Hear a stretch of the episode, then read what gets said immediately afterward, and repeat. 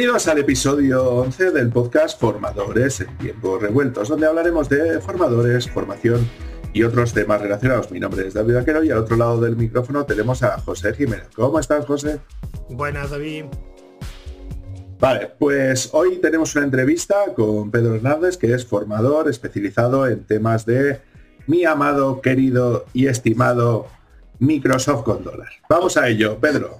¿Cómo lo, cómo lo llevas, Pedro? Muy bien, muy bien, Microsofteando. Microsofteando. Ahora ya como Microsoft ama Linux y cosas de ese estilo, ¿verdad? Ajá. bueno, pues José, dale. Bueno, la primera pregunta que solemos hacer en toda la entrevista, siempre es la misma, que es, Pedro, ¿qué es para ti un buen formador y una buena formación? Mira, a mí me gusta, en lugar de formador, escuché de otro formador hablar de facilitadores. Yo creo que es más correcto hablar de facilitadores, es mi opinión. Y, bueno, un facilitador que, ¿cuál es su objetivo? Conseguir que, y eso lo hemos escuchado y lo he escuchado yo un montón de veces, ¿qué pasa el día uno después de la formación? Cuando una persona que está trabajando en una empresa decide poner en marcha lo que supuestamente ha aprendido. Y ese supuestamente es que el día uno tiene que ponerlo en marcha. Pues ese es el objetivo de una formación, el día uno después de la formación. Que abre su Visual Studio, por ejemplo, y tiene que leer código, aprender a, realizar el trabajo que le han encomendado. Eso es una buena formación para mí, el poder aplicarlo. No, no hablo concretamente de Visual Studio, Microsoft, etcétera, etcétera, sino en general cualquier formación, la aplicación el día uno después de la formación. Para mí eso es una buena formación. Vale. Y mm, para que sepamos un poquito, bueno, pues eso, ¿qué, tipo de, formación sueles dar? ¿Sueles dar más formación presencial, más formación online? ¿Qué, estás haciendo últimamente en estos tiempos de pandemia? Bueno, últimamente, como, como creo que el 99% de los formadores estamos dando cursos online. Nos ha venido de repente este cambio.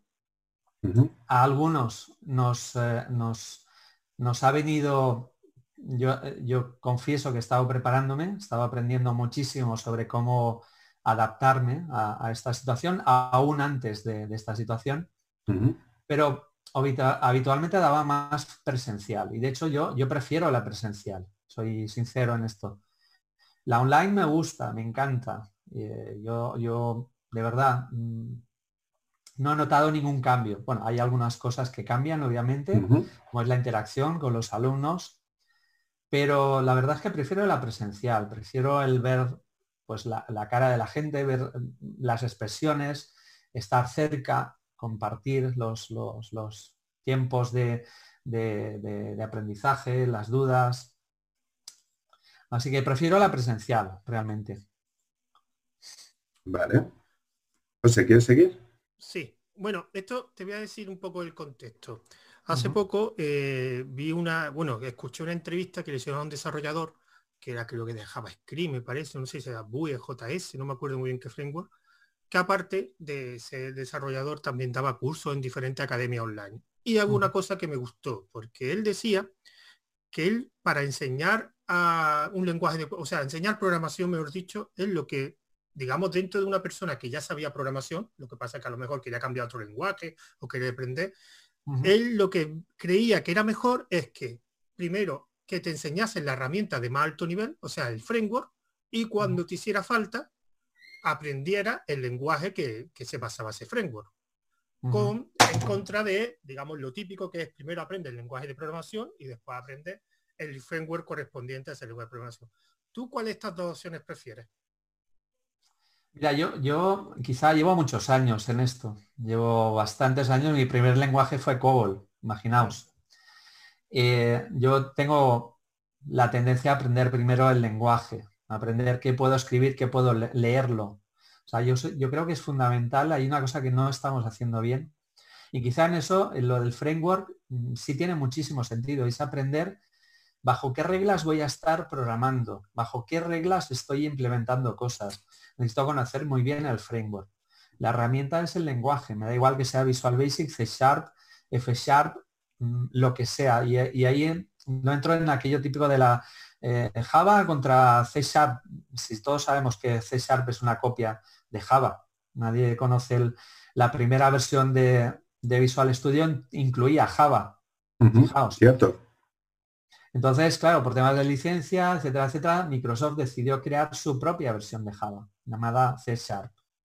Es decir, yo creo que, y, ya os digo, por, quizá por los años que llevo, prefiero aprender primero el lenguaje y, teniendo en cuenta que, tengo que aprender en un entorno, en qué entorno me voy a mover, porque habitualmente hay muchísimos tipos de proyectos, proyecto web, de escritorio, Xamarin eh, y diversas tecnologías que van saliendo, es imposible para un programador estar al día. O te especializas o, digamos, mm, te quedas estancado, que suele, y ahí hablo de gente de mi edad, voy yo rondo los cincuenta y tantos, no voy a decir los tantos.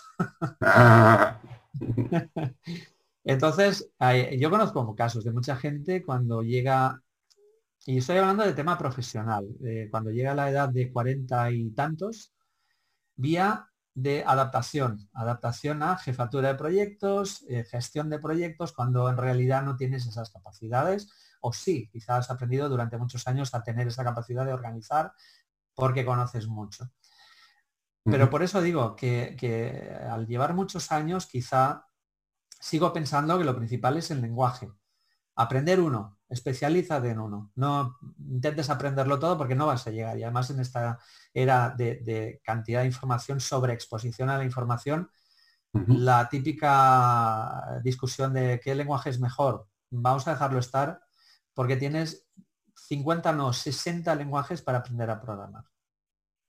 Pero una cosa, Pedro, porque si tú vas a aprender primer, yo también pienso como tú, prefiero yo ante el lenguaje tener una base de conocimiento, porque después te va a permitir escalar más rápidamente.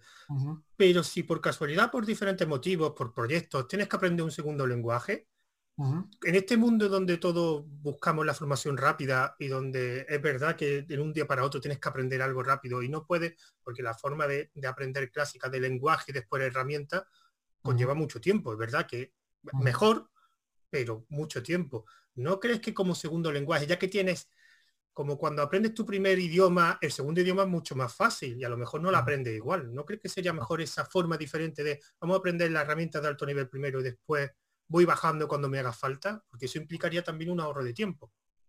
Y la base de conocimiento, aunque no sea en ese lenguaje, sí la tienes en otro. Claro, hay, hay, una falta importantísima de aprender mm, conceptos tan básicos como solid, patrones, eh, arquitectura. Normalmente cuando, cuando yo digo que, en un equipo todos deberían ser un poco arquitectos, la gente se sorprende. Dice, es que eso no es lo mío. Digo, no, no es lo tuyo, obviamente. Nadie nace para ser arquitecto. A mí me encanta la arquitectura, me encanta aprender diferentes arquitecturas. Estoy ahora implementando una, una historia con Clean porque decidí dejar o implementar una DDD y elegir una de las tantas. Eh, escoger un lenguaje es como escoger una arquitectura. Hay tantas como gustos y tantas como situaciones. Mm. Entonces, eh, o sea, quiero decir, alto nivel primero, obviamente. Te, faltan, eh, o creo que falta eh, esa cultura de aprendizaje de, sobre todo en los cursos que se plantean. todos los cursos son, aprende a programar en ASP.NET, ASP.NET MVC. Ya con eso sales preparado. No. Ni siquiera cuando sales de la universidad, porque sales aprendiendo Java solo, no, no la diversa cantidad de lenguajes como Python, si sales aprendiendo Java, tienes que aprender de nuevo. Tienes que aprender a lidiar con que, Python, eh, en lugar de utilizar las llaves para, gestionar los bloques, tienes que intentar. Y eso nos rompe los esquemas a mucha gente, ¿no? A mí, por lo mm. menos, cuando empecé con Python, me, me recordaba mucho a COBOL. Por ejemplo, la indentación en COBOL, la, columna 7, creo recordar que era para comentarios, la columna 8 para otra cosa. Es decir, hay tantos lenguajes, vuelvo a decirlo, como necesidades. Y estoy de acuerdo en aprender ahora, en esta situación, tal como si yo aprendiera, yo empezara de nuevo ahora, no empezaría a aprender un lenguaje. Empezaría a aprender a alto nivel, a aprender qué frameworks existen y qué puedo hacer, o a, qué quiero orientarme. Quiero ser un buen desarrollador web, ¿qué puedo hacer? Metido por la vía de Node y, tal, o la vía Microsoft. Pero también es casarte un poco con la, con la empresa o con la, con la filosofía. Es mucho de filosofía, yo creo. Nos falta mucho, y, ahí David también ha, comentado algo acerca de la, la, compatibilidad de los diferentes lenguajes. Yo siempre he pensado que en una empresa los técnicos, los de sistemas, no se hablan con los programadores son, eh, digamos, grupos, eh, y bueno, no sé si utiliza la palabra, grupos personales o, grupos de entendimiento distintos. Los jefes de proyecto no entienden aquello que es Scrum. Es que Scrum y ahora eh, Scrum que vas a implementar algo que no tiene sentido para ellos, ¿no? Entonces, yo, creo que es importante el lenguaje. El lenguaje es importantísimo en cualquier situación social, eh, de aprendizaje, primero el lenguaje. Y primero, por eso entiendo que el, framework es un lenguaje común. Y si voy a aprender a desarrollar páginas web, primero, en lugar de aprender HTML o CSS, primero tengo que aprender las bases, los fundamentos, creo yo. Sí, yo, yo por eso precisamente quería preguntarte, porque claro, eh, los formadores últimamente eh, tenemos que enfocarnos ¿no? como a distintas perspectivas, distintas maneras de, pues, de poder trabajar. Es cierto que tú estás especializado en tecnologías que son de Microsoft, pero, pero evidentemente Microsoft hace un poco de todo, ¿no? Entonces, si nos gustaría que, nos dijeras, bueno, pues eso, ¿qué, tipo de tipología de cursos sueles dar habitualmente, ¿no? Y pues qué, cambios has visto, ¿no? De, mm, dentro de los cursos que sueles dar tú para Microsoft, o sea, si has notado algún tipo de giro a la hora de, pues del enfoque que suele tener Microsoft respecto a sus propias tecnologías, ¿no? Y cómo estás viviendo este momento de transición, ¿no? Bueno, yo creo que ha habido un cambio importante en cuanto a la, pues, la posición que tenía Microsoft con respecto a, al, resto de compañías. Microsoft, en un momento dado, obviamente era, era el, el estándar. Eso ha dejado de ser cierto. Microsoft no es un estándar. De hecho, Microsoft no se identifica con ningún estándar, quizá con Office y con Windows. Y la gente conoce a Microsoft por Office y por Windows. No sabe que se pueden eh, crear aplicaciones en, Angular, por ejemplo, con Microsoft. Y asociamos a Angular con software libre, con, Linux, con, y, la gente no sabe. O sea, en general, cuando, cuando llegamos a un curso, y he dado muchos cursos también de, Angular con, con NetCore, y, llegan de, Java, JavaScript y tal, y, me preguntan, y bueno, vamos a dar Angular, sí, y, pero es Windows, es Microsoft, sí, ¿algún problema? Quiero decir, no, no, hay, no hay, se han perdido los complejos, Microsoft en cuanto a la formación también.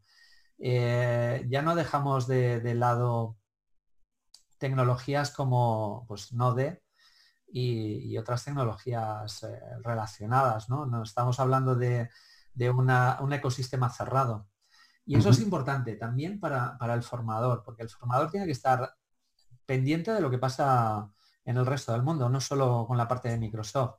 Es obvio que Office es un ecosistema cerrado, pero yo estoy dando formación de Power Automate y Power Apps y son herramientas que están abiertas a cualquier conector que exista con cualquier empresa a la que se haya eh, conectado, preparado el conector Microsoft, me da igual que sea SAP, me da igual que sea Salesforce o, cualquier otra historia, MailChimp o, cualquier mm, elemento externo de Microsoft que, teóricamente no... O sea, Microsoft está en ese sentido y la formación ha cambiado muchísimo porque no damos por supuesto que, que solo conoces el ecosistema de Microsoft. Tienes que conocer muchísimas más cosas. Y, en este tiempo es cierto que Microsoft se está especializando muchísimo.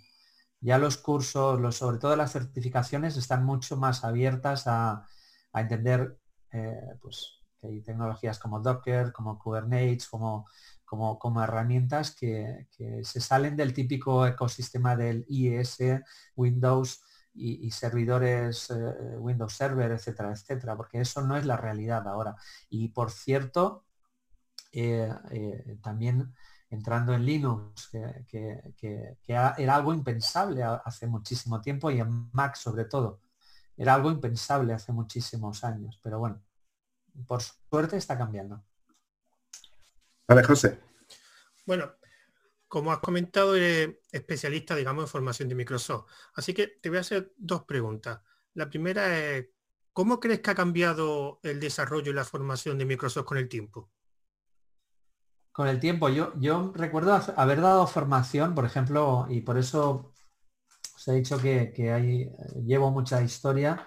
Yo empecé con una herramienta hace muchísimos años que era un, todos conocen, bueno, quien lleva años con esto conoce lo que era eran los lenguajes X base, de base, Clipper. Eh, eh, había un estándar, es decir, había un lenguaje que era X base y Microsoft compró una empresa que, se llamaba Fox Pro y yo empecé dando, formación ahí. Y ha cambiado muchísimo porque, porque el suponer que tú eres el estándar y que todo el mundo tiene que aprender lo que tú digas y como tú lo digas, mm. eh, de, Visual Basic, a continuación, Visual Basic 6, y que la metodología de trabajo era la que tú decías, las arquitecturas que tú decías y como tú lo decías, si te salías de eso no estabas implementándolo bien. O sea, había mucha literatura diciendo cómo hacer las cosas, no había otra fórmula, no había otra opción. Eh, los exámenes también eran así, o sea, las certificaciones eran muy concretas. Hoy siguen siendo así, pero estamos abiertos a más eh, tecnologías. Y eso yo creo que ha cambiado la apertura de Microsoft con respecto a otras tecnologías y también a otras formas de aprender y también a otras formas de comunicar. No estamos en un mundo donde solo existe una opción, como antes existía solo una televisión, dos canales. Primero, ahora tienes una variedad amplísima de elecciones a la hora de salir al, al mercado de trabajo para decidir si te vas por Microsoft o te vas por otra tecnología. Es una como cualquier otra. No hay ni más ni menos. Y la segunda pregunta que has comentado de, que esa, esa, apertura, ¿tú crees que ese acercamiento que está teniendo Microsoft a Software Libre va a influir en la formación o en otros aspectos relacionados con la formación? Sí, yo creo que sí, está cambiando muchísimo. Mirad, yo me estoy encontrando a, nivel de entender cómo funciona una comunidad.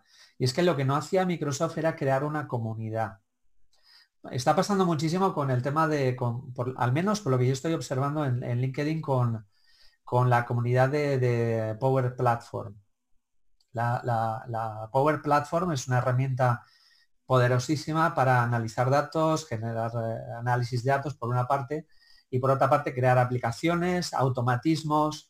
Ahora mismo se ha incorporado la, historia de crear bots, pero hay un tema importante y es que esto quiere llegar a muchísima gente, no quiere llegar solo a programadores hay una tendencia ahora que es la, del no code, no, desarrollo de aplicaciones sin código.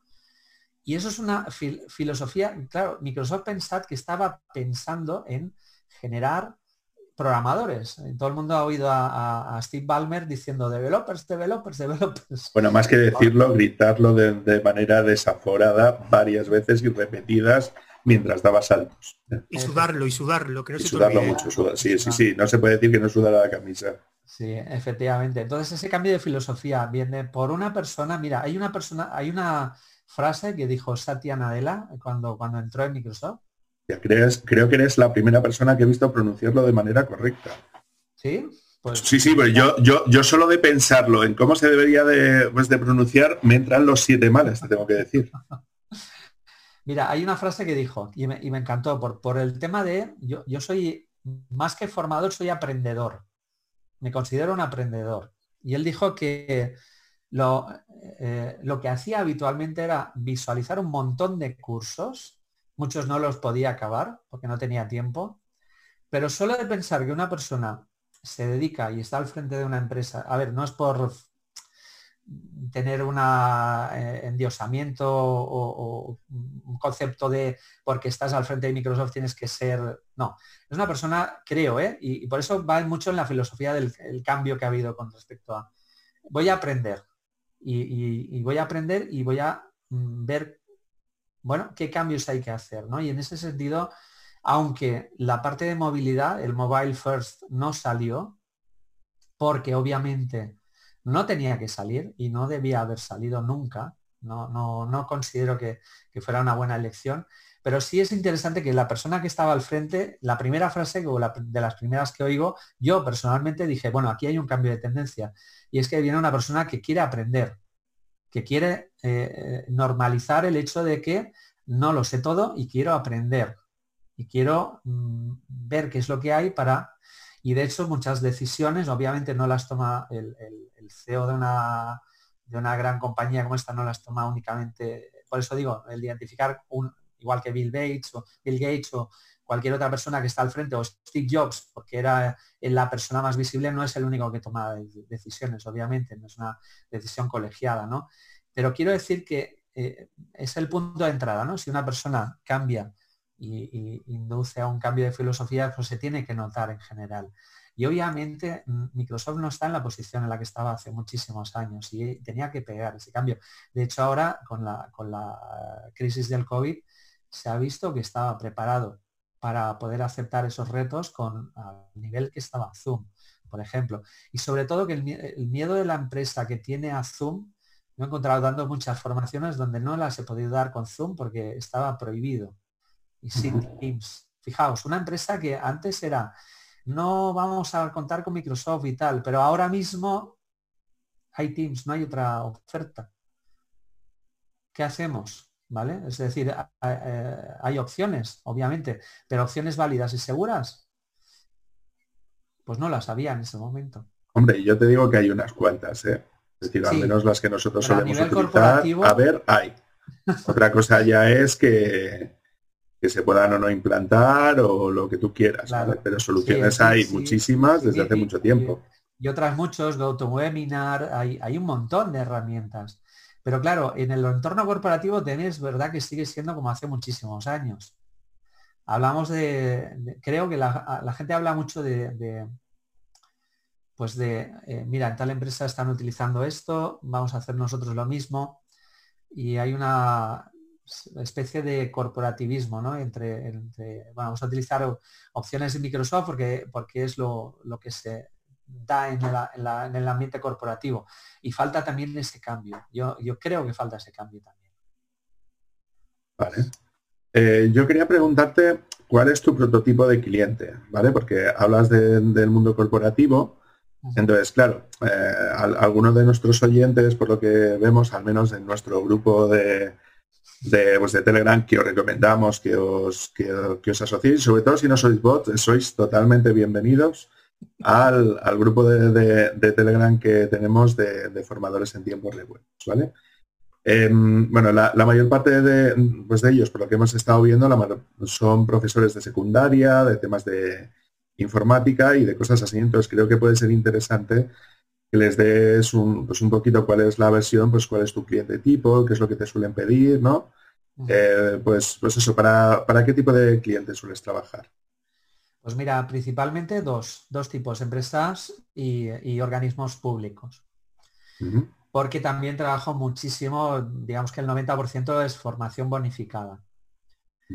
Y, ahí también tengo que comentar que también está habiendo un cambio en cuanto a, bueno, pues analizar qué es lo que se va, qué es lo que se va a dar, qué es lo que se da. Porque está, está, es cierto que cuando hablamos de formación bonificada existe mucho encasillamiento, mucho quiero decir, es el curso que, hay. Hay una serie de temas, tienes que dar esto. Pero últimamente me estoy encontrando con muchísimas empresas, de hecho he tenido bastantes entrevistas antes de dar el curso, para revisar el temario y adecuarlo a lo que la gente quiere realmente, aún siendo formación bonificada, ¿eh? tanto para empresas como para organismos públicos.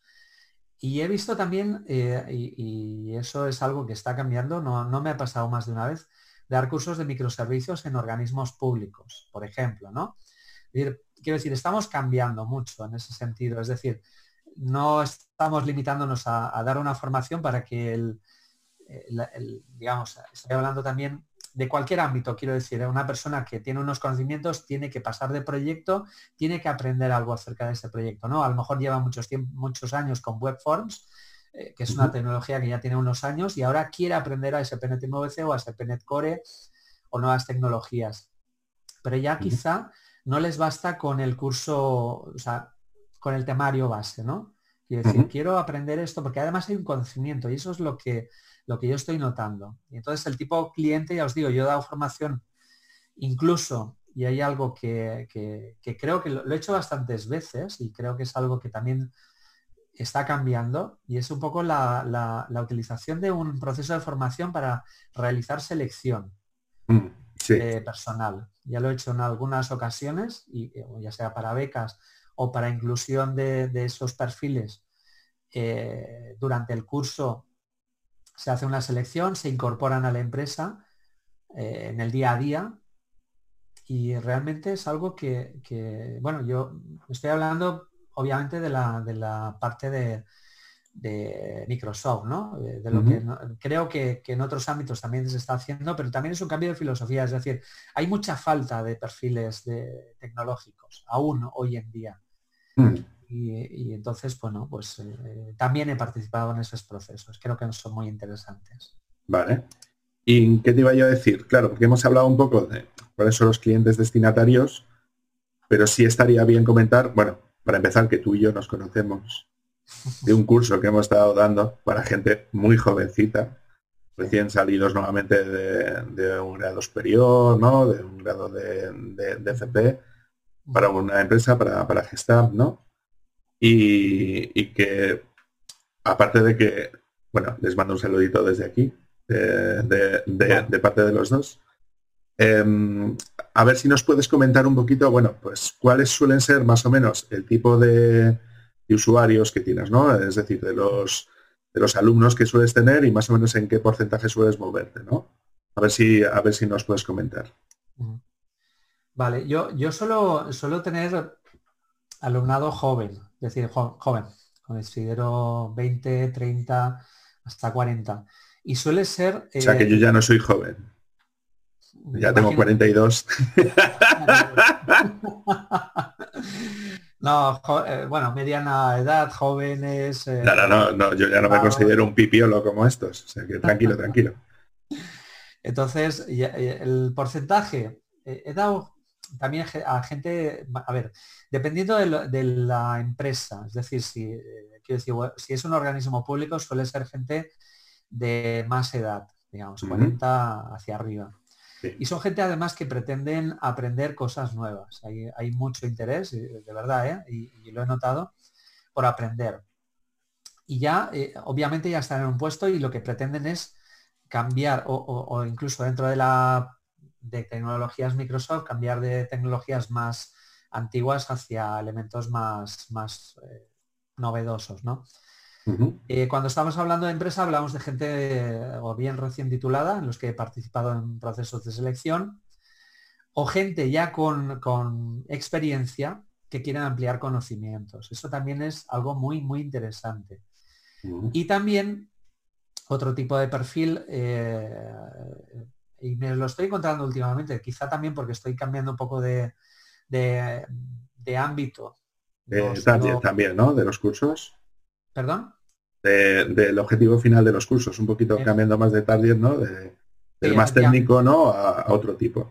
Exactamente. Estoy dando también, como digo, formación en, la Power Platform y me encanta porque, porque son gente y, ahí es un poco donde hablo del lenguaje, ¿no? El romper, romper barreras. por eso digo que en una empresa eh, el lenguaje es tan importante, la comunicación, porque se está rompiendo la barrera entre los departamentos de IT y los departamentos de administración o de marketing o de recursos humanos.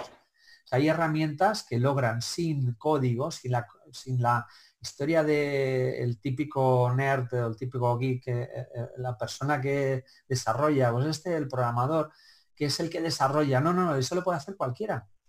Y me encanta porque eh, estamos logrando que ese cambio funcione que si quieren implementar algo no tengan que esperar a que el, bueno, tampoco es algo, obviamente quizá los departamentos de IT a veces están en muchísimas cosas y, viene bien cubrir un poco ese, ese, espacio, ¿no? Que hay una necesidad y en lugar de utilizar, y estoy hablando aquí por ejemplo de Power Platform, de Power Apps, en lugar de utilizar un Excel, directamente créate una aplicación que pueda gestionar las vacaciones de los empleados o realizar peticiones o cualquier otra cosa. Y además ves que la gente lo hace en cinco minutos, se quedan alucinando porque dicen, ¡buah! Lo que puedo hacer con una curva de aprendizaje más o menos pronunciada. Por eso digo que está cambiando un poco el perfil también, ¿no? Estoy notando ese tipo de, adaptación de gente que no tiene contacto con IT a, a, gente que está tomando contacto y que está con Power BI, por ejemplo, hay muchísima gente que no tiene por qué ser desarrollador y está creando dashboards sin, analizando datos, etcétera. Mira, José. Bueno, eh, has dicho antes que ha sido, que lo normalmente eres formador presencial. Lo que pasa es que ahora, pues me imagino por las circunstancias que hay, estás ya metido más en la parte online. Mi pregunta sería, mm, ¿cuál es la metodología de formación que aplica? Y también me gustaría saber qué diferencia de, en cuestión de metodología estás viendo entre la parte presencial con la parte actual que es más online. Mira, yo, estaba comentando el otro día con, un formador hablando acerca de los cambios que ha habido ahora. Y, hay un cambio fundamental y es la, participación. ¿Vale? Yo me he encontrado con cursos donde, eh, bueno, yo obviamente trato, igual que todos, tratamos de fomentar la participación. Pero eh, también es cierto que hay profesores que no se acostumbran a tener un, Zoom con el 90% de las cámaras apagadas. Con, quiero decir, eso, eso te, quizá en un presencial, el ver la cara a la gente, a mí por lo menos me, encanta eso, ¿no? Quiero decir, aunque sea mucha gente, obviamente cada uno viene con sus necesidades, cada uno, yo, pretendo resolver su, problema, que es aprender. Y en una formación online lo que ha cambiado es la, participación. Y eso creo que como formadores tenemos que aprender a, cambiar esa metodología de trabajo. No es lo mismo que la presencial. Y tenemos que tener otras metodologías, otras técnicas para, eh, además, online, además, yo, utilizo herramientas online, yo utilizo diversas herramientas para fomentar la colaboración, para que, pueda ser algo interactivo. O sea, yo, yo fomento, y ahora si queréis os comento un poco las herramientas, porque de verdad tienen muy buen resultado. ¿De acuerdo? Y no recuerdo el, resto de la pregunta, discúlpame. Sí, la diferencia que en cuestión de metodología estás notando en la ah, parte presencial con la online. Vale, yo, yo de todas formas tanto en online como en presencial tengo una, una, una norma. Y es la siguiente, nunca doy, eh, y eso lo comentamos una vez hablando con David, nunca doy más de dos horas de formación seguidas, nunca. Doy una entrada, doy la sesión de formación, al final de la sesión, antes de acabar, cinco minutos antes, siempre hacemos un pequeño comentario, un pequeño resumen, hacemos un pequeño descanso o el gran descanso, dependiendo del número de horas, y luego retomamos. Y eso es algo que hago en presencial, tanto como en presencial como en online. En online lo que procuro es que la gente se implique, es decir, yo procuro que les obligo. En ese momento, si el resto del, tiempo pues están eh, no comentando, además tengo también una, serie de puntos de presentación, siempre eh, más o menos, yo, yo soy muy, tengo todo muy guionizado, procuro tenerlo siempre el día uno, cuando empiezo la formación, todas las presentaciones, todos los ejemplos, incluso les tengo una, pequeña web preparada, una herramienta que se llama Notion, para compartirles todas las presentaciones, todos los ejemplos, para que el alumno llegue y lo tenga todo preparado. Obviamente, si trabajo en una empresa que ya tiene plataforma, lo subo a su plataforma y lo trabajo por ahí. Pero siempre procuro eso, porque considero que el alumno, sobre todo en online, tiene la incertidumbre de cuánto tiempo voy a estar aquí y, creo que lo, piensan muchos. Voy a desconectar la cámara, me voy a levantar como nadie me ve.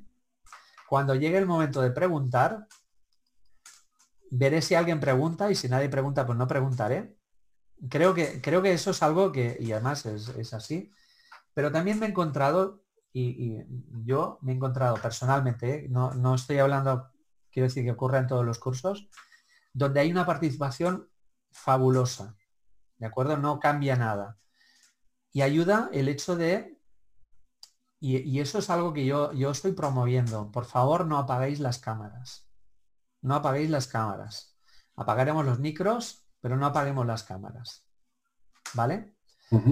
Porque está bien, eh, digamos que también hay otro tema y, es el, tema online. Hay, hay muchas empresas que quieren grabar las formaciones, también es un tema que implica que la imagen del alumno probablemente también quede almacenada y también es algo que nadie pregunta. También ese tipo de cuestiones yo las he preguntado, estoy acostumbrado a preguntarlas. ¿Os importa? Eh, la empresa ha pedido realizar la grabación de las sesiones de la, de la formación, ¿os importa? Sí, no, etcétera, etcétera por eso digo que eh, en online hay diferentes casuísticas que también hay que aprender a, tratar con ellas. Y para finalizar, una pregunta más que se me ha ocurrido, además una pregunta que yo suelo hacer a los formadores. ¿Qué valoración tienes sobre estas, digamos, nuevas formaciones o nuevas plataformas, tipo ya de un lado más generalista como Udemy o YouTube, o de estas más específicas, o los Buscan, o otro tipo de formaciones? ¿Qué te parecen? ¿realmente eh, ha producido un cambio en la formación o crees que esa generalización está bajando el nivel de la formación? A ver, ¿sabéis cuánto? Yo, yo hace poco, en, estos, bueno, trato siempre de ver un poco qué es, lo que qué es lo que se está haciendo a nivel de formación. Hay empresas que están vendiendo, crea tu propio curso de formación del tema que te apasiona y véndelo. ¿Cuánta gente está haciendo ese, tipo de cursos para crear cursos en un tiempo, digamos, dos meses, crear un curso de formación, publicarlo? ¿Cuántas plataformas hay de eh, alguien que, no se dedica a la formación como tal, que crea formación para generar contenido? El problema es que hay muchísimo contenido y, no se está mirando tanto la calidad. Quiero decir, hay muchísimo contenido y, no estamos parando o no estamos realizando un análisis de... Porque en Udemy es fácil buscar eh, cursos sobre ASP.NET Core y al, al, menos habrá, no sé la cantidad, pero hay bastantes. Quiero decir, sobre otros temas más especiales no hay tanto. Es decir, sobre algo que conoce o que puede conocer mucha gente hay mucha cantidad de, de contenido. Pero pasa en la web también, quiero decir, pasa todos los días cuántos periódicos hay, cuánta información se está publicando, muchísima.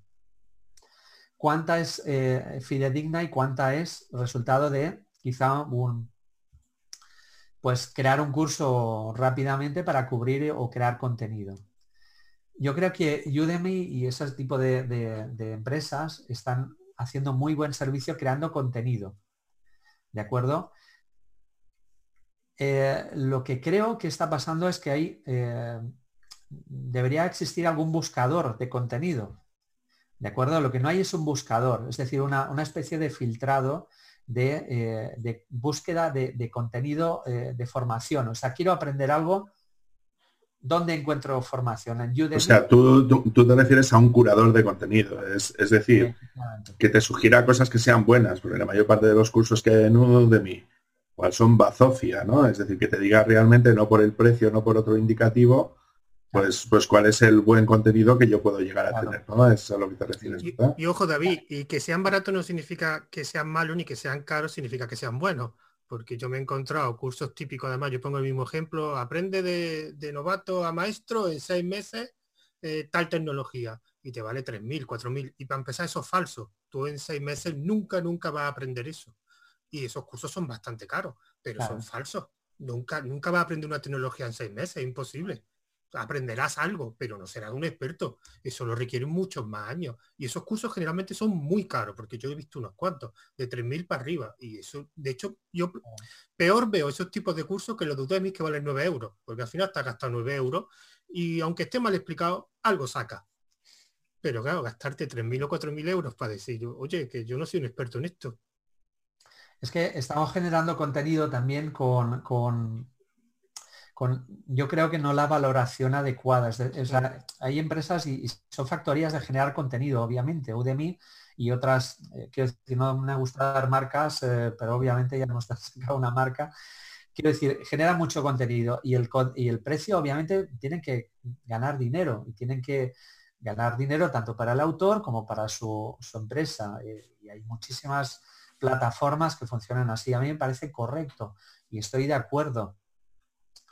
Lo que creo es que, vuelvo a decir, no, existe un, no existen itinerarios. Es decir, cuando yo quiero formarme como programador, voy a Udemy y empiezo a buscar. ¿Y por dónde empiezo? Por eso digo, cuando yo, yo, yo soy formador, a mí me importa mucho más que, que, nada. O sea, finalmente lo que me importa es el día uno después de la formación. Cuando tú sales de la formación, si estás preparado o no o si estás preparado, en qué porcentaje estás preparado. Quiero decir, el, que tú vayas a Udemy, eh, lo que veo que falta, y, eso es algo que, no existe o que no estamos, y, creo que ahí nosotros como formadores deberíamos hacer algo al respecto. No sé si, eh, quiero decir, de hecho la, conversación entre formadores es importantísima, porque todos obviamente tenemos áreas distintas, todos conocemos nuestro ámbito. Y quizá que todos en nuestro ámbito seguro que sabemos crear un itinerario de formación. Y si no existe mi plataforma, sé recomendar plataformas. Porque yo me preguntan, oye, ¿y, en Udemy conoces algún curso? Digo, sí, sí, conozco este, este y este. En Plural Site conozco este, este y este. Te recomiendo estos. Y, y en LinkedIn Learning, este, este y este. ¿Qué ocurre? Si alguien quiere hacer eso, también hay otro tema importantísimo que es el tema del costo. ¿Vale? Si yo quiero aprender en Plural Site son 26 euros al mes, si quiero aprender LinkedIn Premium 25 o 26, no recuerdo. En Udemy va por curso, no hay una suscripción. En, ah, en Tutelus creo que también hay suscripción, pero también hay eh, por, por pagar el curso. Quiero decir, yo eh, vuelvo a decir, eh, hace falta selección, curación de contenido. ¿Vale? Y si te vas a gastar el dinero, sabes que te estás gastando. Obviamente, si te gastas 9 euros, lo que tú has dicho, José, pues hombre, no he tirado el dinero. ¿vale? He aprendido algo y he sacado rendimiento. Incluso hay cursos, si sabes aprovechar eh, el momento, hay cursos rebajadísimos de precio a 9 o 10, 15, 20 euros que vale la pena. Pero claro, tienes que estar pendiente de eso. Yo como formador estoy pendiente. Un alumno no está pendiente de eso. ¿Vale? Lo que nos falta es eso, dar esa información y es, y es ahora el momento de hacerlo. Ahora mismo es el momento de, hemos pasado de formación presencial donde la empresa decide qué va a aprender el alumno, donde el alumno va a decidir qué va a aprender y va a recomendar a la empresa que quiero aprender eso. Ese es el, salto que hay que dar. El alumno va a ser el que va a decidir qué es lo que quiere aprender, no el formador. Y el formador lo que tiene que hacer es ayudar a resolver las necesidades que tiene el alumno yo que, por ejemplo, siempre he dicho que el formador, más que enseñar, es como lo que llamo el camino del conocimiento. Simplemente un guía que te va diciendo, mira, tiene este camino, este camino, este camino. Defendiendo del alumno el camino que coja, tiene que estar el, el, formador. El problema es que yo veo que cada vez con la formación online se está quitando el papel de formador y se está convirtiendo en una herramienta. O más que explicar como creador de contenido. O sea, el formador crea el contenido, pero no lo explica. Y eso es un problema, porque ahí lo que tú dices, el conocimiento del formador también es el que sugerir o el de decirte, porque yo no soy de estos que, porque a mí en los cursos que he dado una cosa que siempre me ha fastidiado es que convertir los alumnos clon. Los alumnos clones que solo saben lo que explica el, formador. Y eso me parece bastante malo porque después, en el día que tú dices, día uno, acabar la formación, después te encuentra el, alumno que no sabe nada, porque solo sabe en el contexto que ha enseñado el, formador y eso es muy perjudicial. Y ahí el formador presencial tiene la, lo bueno de que como tiene presencialmente al alumno, lo puede guiar, lo puede sugerir, le puede dar opciones, porque yo también soy de los que opino que una formación tiene que ser abierta. O sea, tú puedes enseñarme esto porque lo que te has preparado en la práctica, pero tienes que dar todas las todas las variantes que hay, todas las opciones. Esto lo puede hacer aquí, aquí, aquí, pero nosotros vamos a practicar por este camino y te lo explico, pero que sepas que hay otro. Y eso en la formación le se está perdiendo completamente, tanto en la formación barata como en la cara. Claro, mirad, hay, una cosa que no se está haciendo ahora. Y yo, yo por lo menos donde, donde estoy colaborando, estoy promoviendo. Y, creo que deberíamos hacer eso online. Y es la, lo que bueno, yo lo llamo present line. Present line. Es decir, yo, yo grabo un curso, lo publico, vale, de acuerdo. Eso lo hacemos todos y todos generamos contenidos. Pero como profesores, quizá deberíamos tener el compromiso con el alumno. Ya no sé cadencia de tiempo o, cómo, obviamente hay múltiples formas, pero no perder el contacto con el alumno. Es decir, vale, está vendido, ya, ya he vendido el curso, muy bien, he ganado dinero, pero el compromiso que yo tengo es darle el apoyo al alumno, no sé si vuelvo a decir, hay diferentes fórmulas, diferentes tiempos, diferentes formas de hacerlo. Pero el alumno no debería pagar y el profesor, digamos, vale, ya he vendido un curso, que bien me siento, y he ayudado a 10.000 personas y he vendido 10.000 cursos a 10 euros. He ayudado a 10.000 personas. Yo no creo eso. ¿De acuerdo? Yo creo que si un profesor, aunque sea, obviamente no puedo dar enseñanza a 10.000 personas, porque si vendo 10.000 cursos, y estoy poniendo un número exagerado por poner eh, plataformas que venden cursos a bajo precio y el profesor gana, obviamente, gana dinero, pero es como el médico. El médico tiene un, código deontológico, ¿no? Yo creo que como profesores tenemos responsabilidad con los alumnos, no solo vender contenido y, obtener unas ganancias de ese contenido, sino compromiso con el alumno, porque el alumno paga por aprender y si tiene alguna duda, obviamente existe el correo, existen los foros, existe, pero el contacto con el profesor debería ser fundamental. Y si publico algo, yo procuro tener el compromiso de dar esas reuniones vía Zoom, vía lo que sea, la fórmula que sea y el tiempo que sea, obviamente, dependiendo de, cada situación. No puedo, no puedo dar una norma, pero sí no perder el contacto. Es un poco lo que yo pienso. Dale, Vale. Sí, yo lo que, o sea, para complementar, y, ahora paso a la, a la pregunta, ¿vale? Yo sí tengo la sensación de que aunque nosotros podamos ser facilitadores, sí es cierto que sobre todo cuando el alumno está empezando, cuando entra en un área que, desconoce, sí tenemos que actuar de, guías, ¿no? Es decir, que aunque tú intentes eh, que el alumno em, el alumno puede demandarte a ti cosas, tú sí tienes el conocimiento previo para poder saber decirle al alumno, no, mira, es que esa ahora mismo no te interesa, sino que te interesa tirar por este otro camino porque es lo que te va a venir mejor porque tú eres plenamente consciente de ello, ¿no? Voy a ponerte un ejemplo tonto. Un alumno que me llegó, ¿no? Que, estaba asistiendo a un bootcamp, ¿no? Y que estaba intentando coger como clases de apoyo porque no estaba entendiendo absolutamente nada de lo que le estaban explicando en el bootcamp, ¿no? Y, en, y, entonces fue donde le dije, oye, mira, yo si quieres te puedo intentar echar una mano, hacer las prácticas de lo, de lo que es el bootcamp, pero claro, cuando me vio a mí programar enseñándole lo que él tendría que hacer, él mismo se dio cuenta para decir, no, no, es que me estoy equivocando de planteamiento. O sea, yo a ti te he pedido algo pensando que es lo que yo quería cuando yo, al fin y al cabo, no sé de lo que estás... Em, o sea, no entiendo el nivel que tú me estás intentando transmitir porque a mí me están exigiendo más de lo que me están dando. Entonces necesito que me des la base de lo que yo necesito saber, ¿vale? Para que así pueda eh, enfrentarme a, a, las prácticas que a mí me van a pedir, ¿no? Entonces, sí es cierto que tenemos que hacer caso a lo que es el alumno, pero también tenemos que actuar de consejeros de los mismos, ¿no? De decirle, oye, mira, yo te aconsejo que vayas por aquí o que vayas por allá, ¿no? simplemente como un apunte que creo que, en esto yo creo que los tres estamos totalmente de acuerdo. Vale, sí me interesaba saber, porque claro, tú y yo nos conocemos de lo que nos conocemos, es, claro, el contacto directo con los clientes es una quimera eh, dentro de nuestro mundo, ¿no? Porque porque realmente es, es, muy extraño que alguien que no te conoce te presente ¿no? para, para, poder dar una formación o para hacer cosas de ese estilo. ¿no? Eh, pues entonces, claro, para mí es, me resulta muy, muy natural de decir, oye, pues mira, si Pedro puede hacer algo o si José puede hacer algo y tal, coño, pues llama a José, ¿no? Para hacer las cosas o llama a Pedro para hacer las cosas. O sea, ¿tú cómo te enfrentas a esa tesitura eh, como formador del área privada, porque no podemos estar en el área pública para hacer las cosas que hacemos, ¿no? Eh, ¿Cómo consigues tú los clientes? Es decir, ¿cómo has conseguido a lo largo de, tu carrera profesional acceder a nuevos sitios donde poder dar clase o nuevas empresas a la hora de hacer ese tipo de cosas? ¿Cómo, cómo ha surgido eso? Mira, yo, yo me muevo principalmente, no, hago B2C. O sea, yo no, hago, yo no doy a cliente final, nunca. ¿Vale? Eh, yo he ido consiguiendo contactos con empresas incluso, y, además yo siempre recomiendo lo mismo por LinkedIn. LinkedIn es una herramienta fabulosa para contactar con, empresas.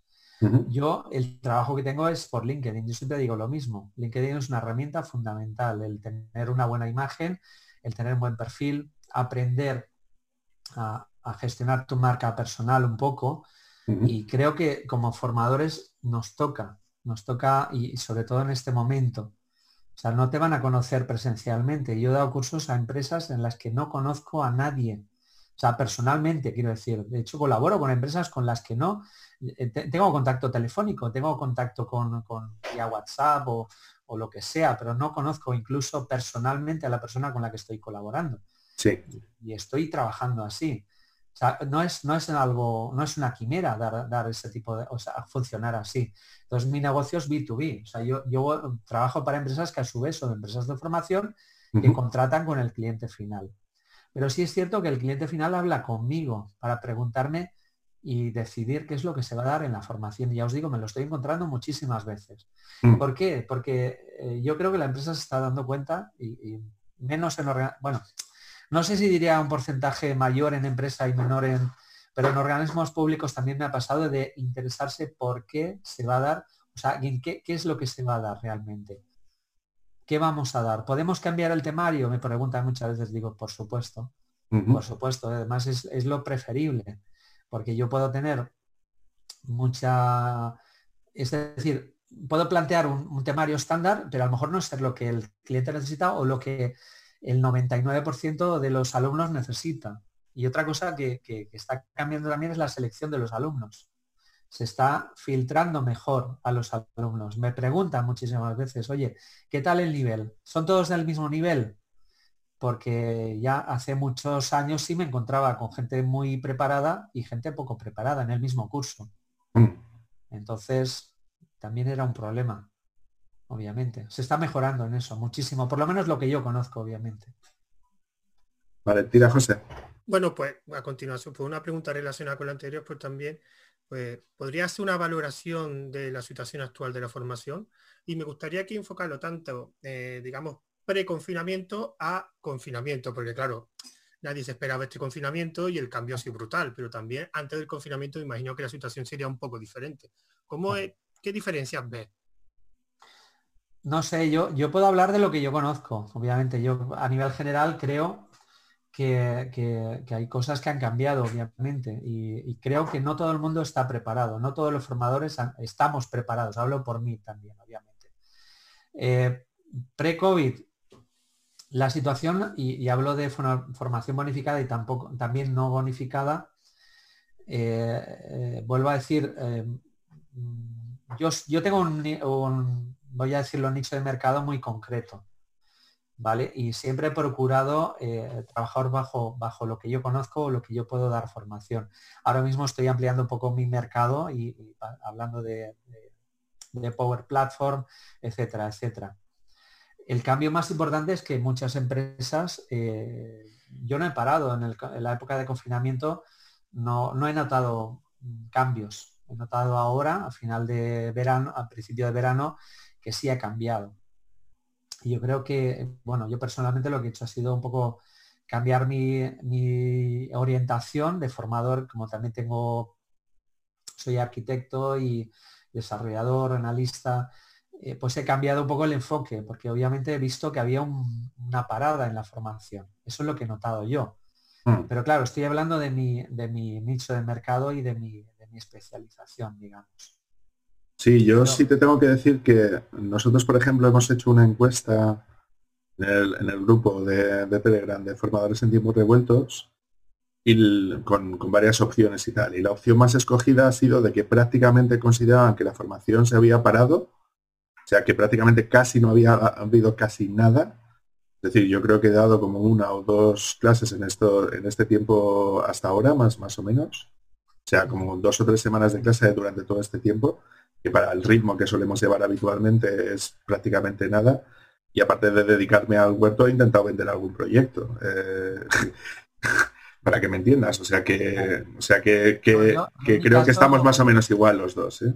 No, yo, yo en el confinamiento no he parado. Yo he dado como cinco cursos de Power Apps y, ya te digo, no he parado. Ahora es el momento, en junio, más o menos mayo, junio, finales de mayo, principios de junio es cuando he notado la parada.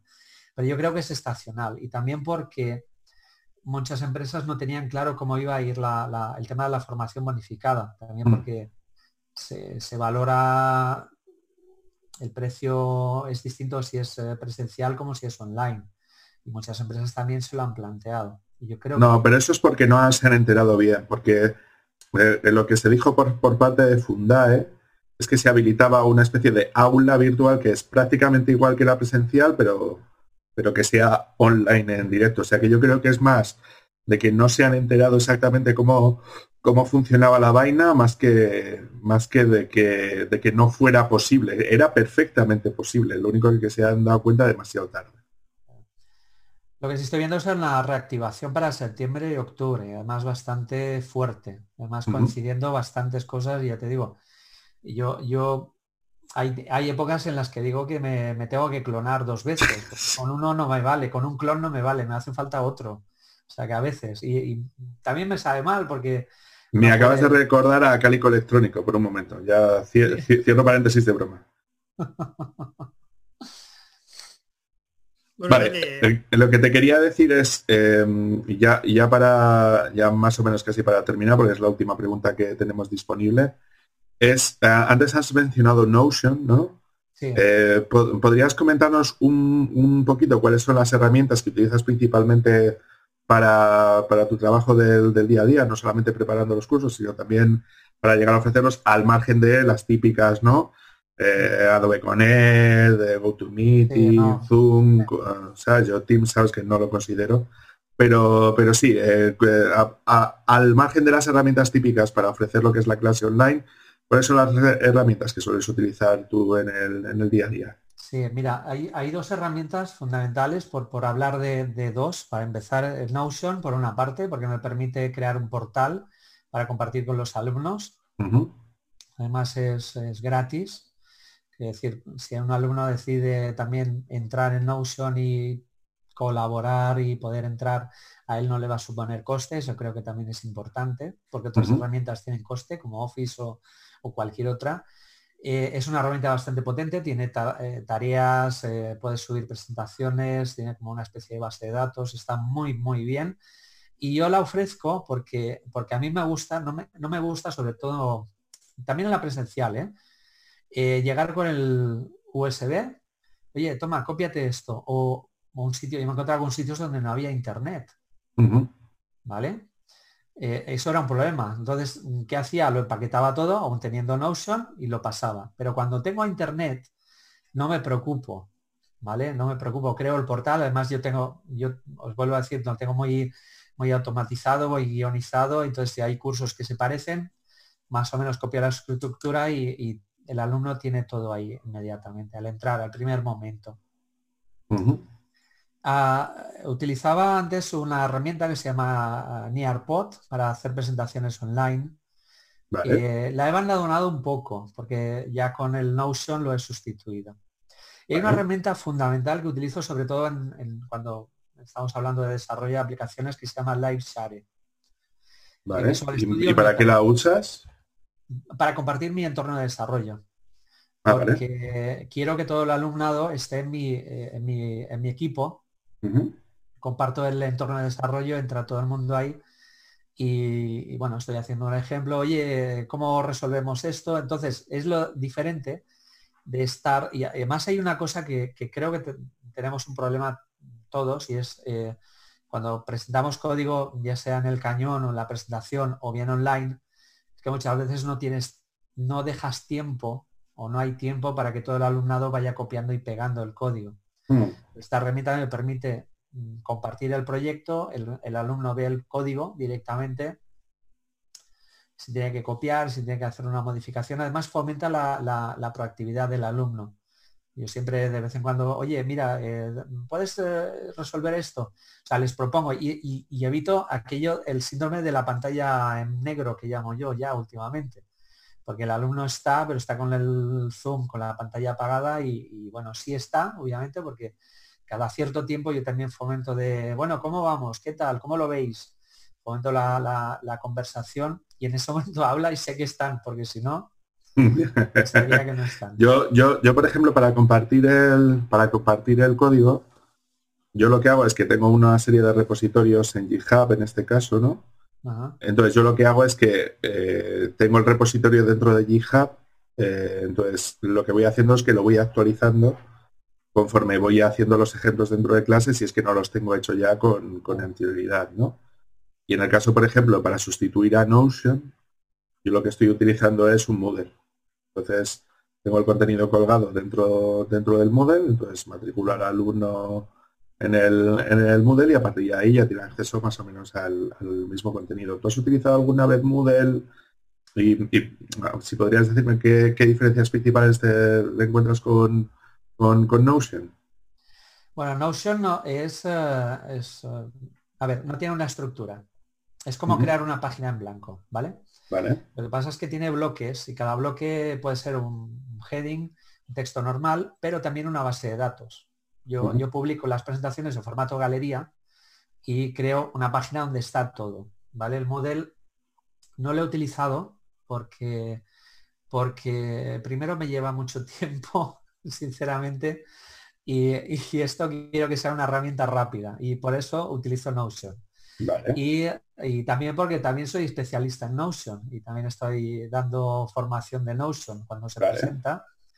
Como, y además que también el tema de la organización personal me encanta. También es el tema de la productividad, aunque no soy un experto, pero sí fomentar la productividad en, desarrolladores y, gente que es administrativa también.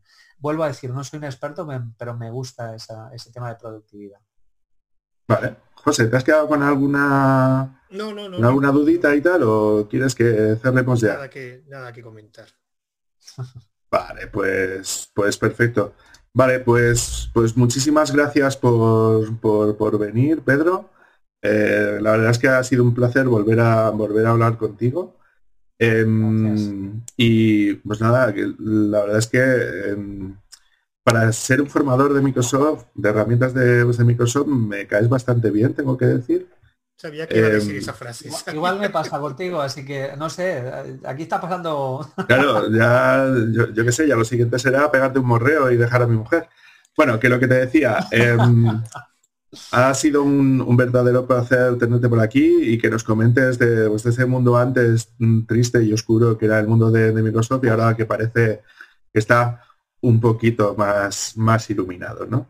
Eh, bueno, vamos a dejaros lo que son los, los métodos de, pues, pues, de contacto, que tenemos una cuenta de correo que es fuentire.gmail.com, un grupo de, Telegram que es t.me barra fuentire, una cuenta de, de Twitter que es arroba fuentire y bueno, pues ya sabéis que está disponible en, i, en en Apple Podcasts, en Spotify, en Anchor, etcétera, etcétera, etcétera.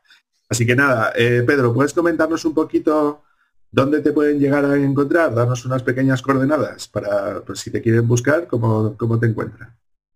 Muy bien, mi, Twitter es arroba ispafox. ¿Mm? Estoy también en, LinkedIn. Eh, vale.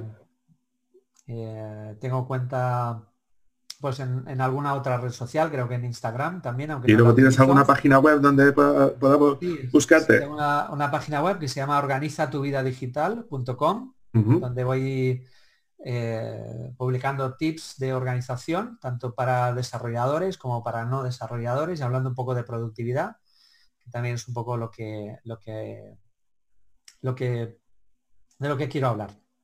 Vale, perfecto. José, ¿dónde te podemos encontrar a ti? Bueno, yo principalmente en Telegram, que bueno, tengo una, cuenta de Twitter que es Ruteando Blog, que digamos que sería la cuenta de mi blog, pero la que utilizo, y en Telegram, pues si queréis saber algo de mí, pues tengo los proyectos de los diferentes canales, de Aprende Python, un día una aplicación sobre Linux o entrevistas en diferido, que es donde hago entrevistas a través de un canal de Telegram. Así que más o menos son los principales sitios donde podía encontrarme. ¿Vale? Y a mí ya sabéis que me podéis encontrar en cursos de, desarrollo.com, donde tenemos un modelo de negocio donde estamos intentando crear una comunidad de profesores con un reparto justo y equitativo de los dineros que entran de la venta de, las formaciones. Así que nada, os dejamos y esperemos que os guste mucho este podcast, que repitáis. Y ya sabéis, si queréis ponerse en contacto con nosotros, ya tenéis esos métodos de contacto. Un saludo fuerte y muchas gracias por vernos saludo.